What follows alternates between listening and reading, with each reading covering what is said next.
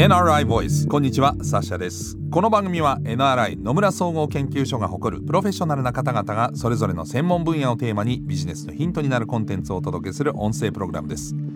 今回お話を伺っているのは IT 基盤技術戦略室エキスパートリサーチャーの長谷佳明さんです。よろしくお願いします。よろしくお願いします。長谷さんの専門領域は人工知能ロボティクス IT 基盤技術ということで IT アナリストとして先進技術や事例の調査コンサルティングを中心に活動をされておりますで今回のシリーズではバーチャルヒューマンをテーマに伺っているんですがえ第3回今回はどういったお話でしょうか？はい今回はバーチャルヒューマンの活用事例です NRI Voice. NRI Voice. はいバーチャルヒューマンの活用事例まあこれまでの2回でも、えー少しずつこう事例みたいのは聞いているんですけれども例えば今やバーチャルヒューマンはその展示会でねバーチャルヒューマンこんなんですよみたいな感じで参考出品されるっていうのではなくて、えー身近でも、えー見かける機会が増えてきたということで間違いないでしょうか？間違いないと思います、ええ。ですのでまあオンラインもちろんあるんですけどオンライン以外にもですね実はよく見てるような雑誌の中のモデルが実はバーチャルヒューマンであるっていうケースもですねね出てきてると思います。か。はい気づいてないだけ？まあ言ってる場合もあるでしょうけどね。そうです。実際にはその気づかないほどあの極めて高精細で、あうん。の人と間違えても間違いないと言いますか、うん。はい、その精度になっていると思います。あのー以前の回でバーチャルインフルエンサー、まあ、インフルエンサーというと SNS とかで、えーまあ、いろんなものを紹介して反響やバズりを生んだりとかっていうことですけどこのバーチャルインフルエンサーも、えーやっぱりこう活用事例の一つですか、そうですね。バーチャルヒューマンその活用事例の一つになると思います。ねはい。え、こういう人たちが広告に出たりとかってことですか？広告に出たりとか場合によってはそのリアル世界の中ではい。捉えた写真と、まあ、うん。組み合わされることによって、まさにその実在するようなインフルエンサーと同じようにですね、まあ、商品をプロモーションしたりですとか、うん。そういったことを行われているっていうふうになってます。であのー今までで言うと多分二次元だったと思うんですよね、まあ、写真とかもそうですし、まあねまあ、映像作品も基本的に二次元だと思うんですけど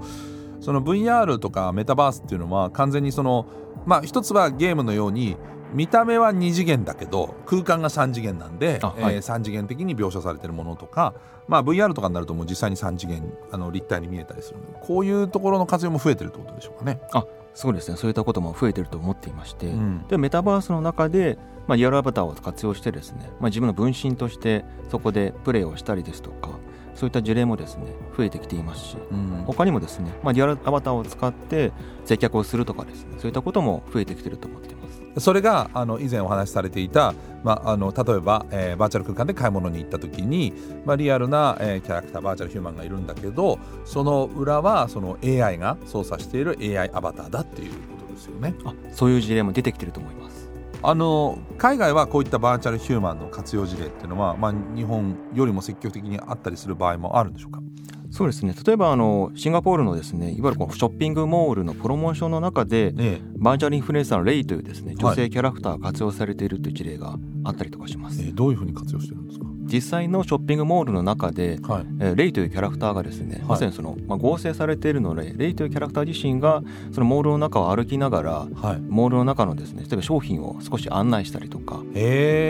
こういったクリスマスシーズンなのでこんな商品どうでしょうかっていうところをですねプロモーションしたりとかしているので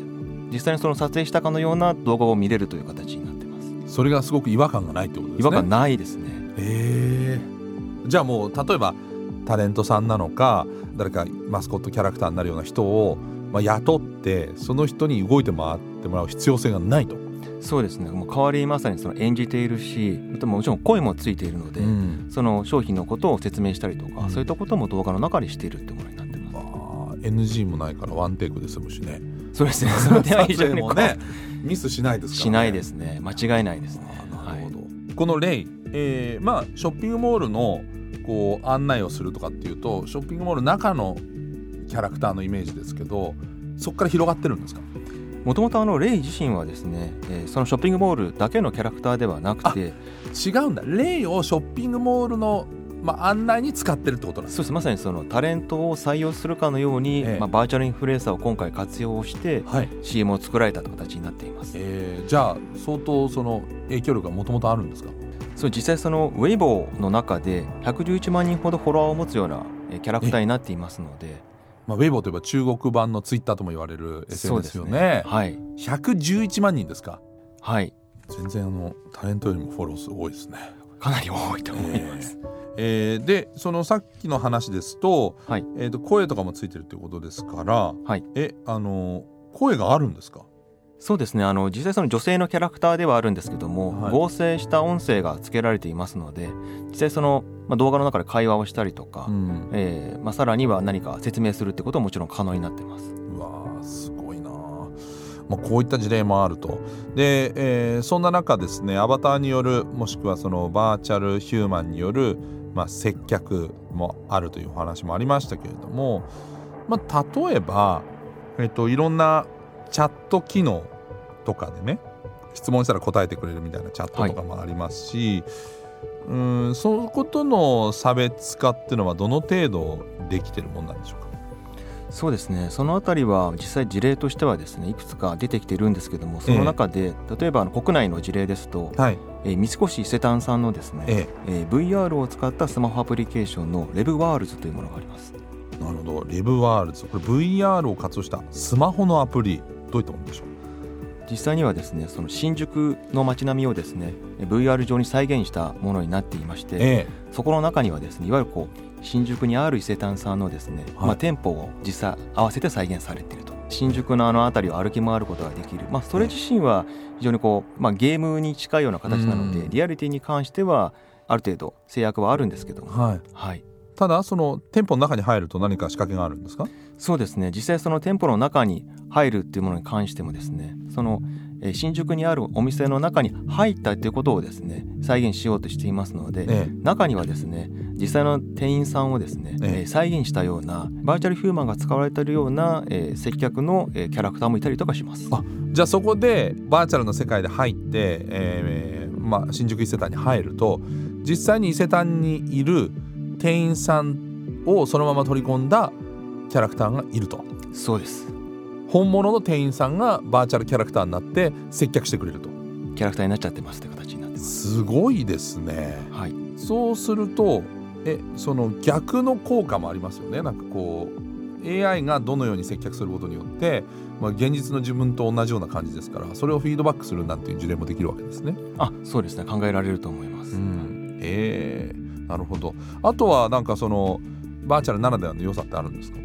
バーチャルならではの良さとしてはですねやはり例えばあの、まあ、実際そのこの事例の中を少し深掘りしていきますと具体的にはその商品をどう見せるのかっていった中で、はい。実際のその店舗の中ではどうしても空間的な制約ですとか、はい。まあ、さらにはコストの問題もあったりとかしてですね、まあ、十分にそのあたりを再現しきれないことがありえると思うんですけども、それに対してやはりこう CG 空間といいますかバーチャルな空間ですので、まあ、高さの制約もなければ、うんいわゆるそこでの演出の制約もかなり緩和されますのでその商品に合わせた、まあ、プロモーションであったりとか、えー、C の再現といったものが可能になります。例えばとんでもない在庫量っていうのは持てないわけですけどはい、その例えば色違いの全部のラインナップを揃えるとかサイズ全部違うとかそういうことはウェブ上だったらできますよね。そうですね。実際そういうところももちろん可能となりますし、うん。またあの、まあ、今回そのこのレブワールズに関してはですね何か物を買いましょう買いたいってなった場合には実際その商品も確かにその取り込まれて陳列されているんですけども、うん。まあ、最終的には、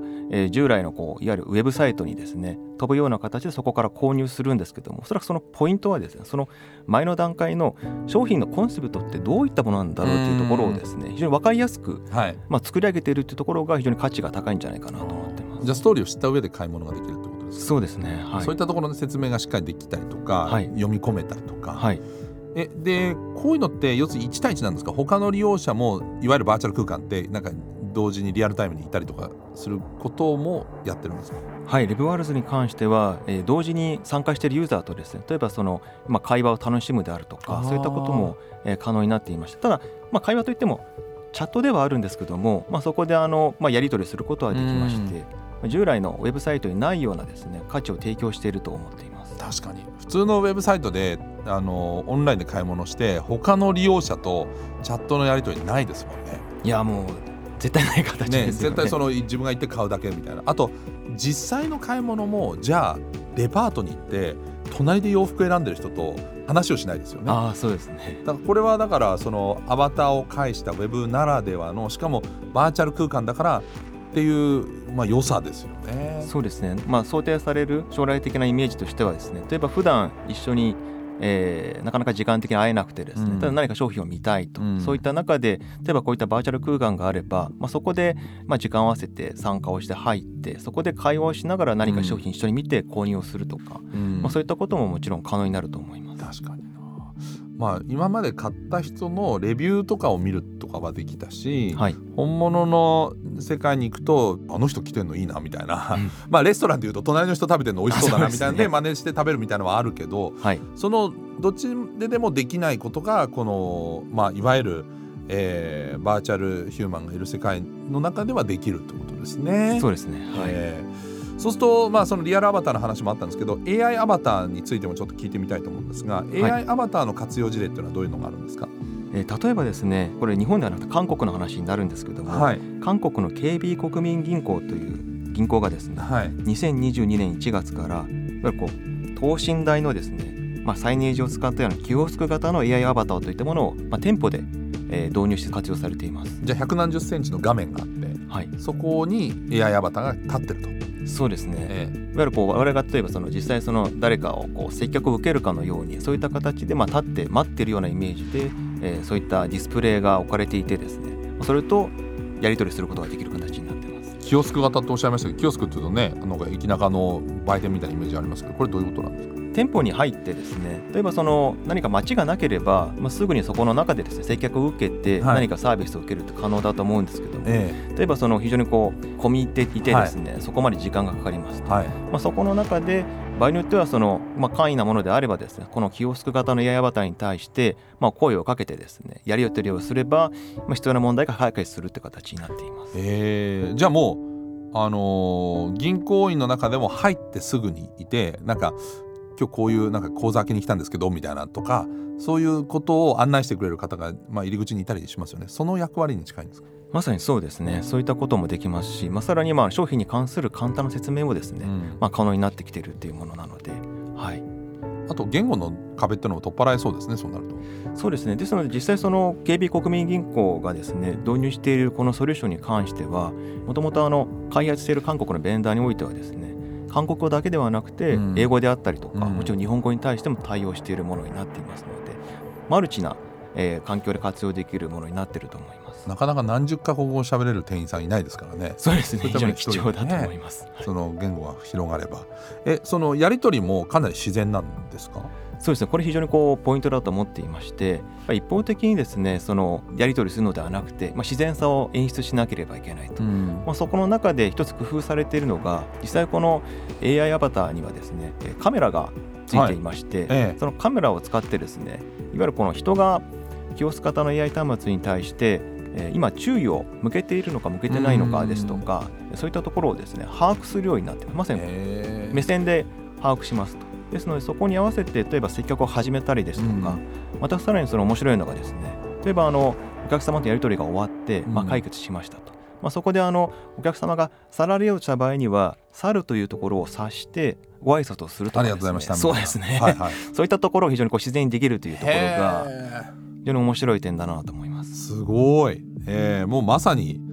本物の店員さんとこう遜色ないですね。むしろはそれ以上の部分も、まあ、もちろん人間の良さのところもありますけどはい、人間では到底できないところも、えー特技として持ってるということはすごく、まあ、有効活用できる例の一つですね。そうですね、えーはい、これはもう銀行に限らず日本国内も含めていろんなシーンで使えそうですね。はい、使えると思います。えーことでバーチャルヒューマンの活用事例伺ってまいりましたけれども次回は第4回です。バーチャルヒューマンの課題と今後の展望ですね。こちらも気になります。長谷さんにお話を伺っていきたいと思います。次回もよろしくお願いします。よろしくお願いします。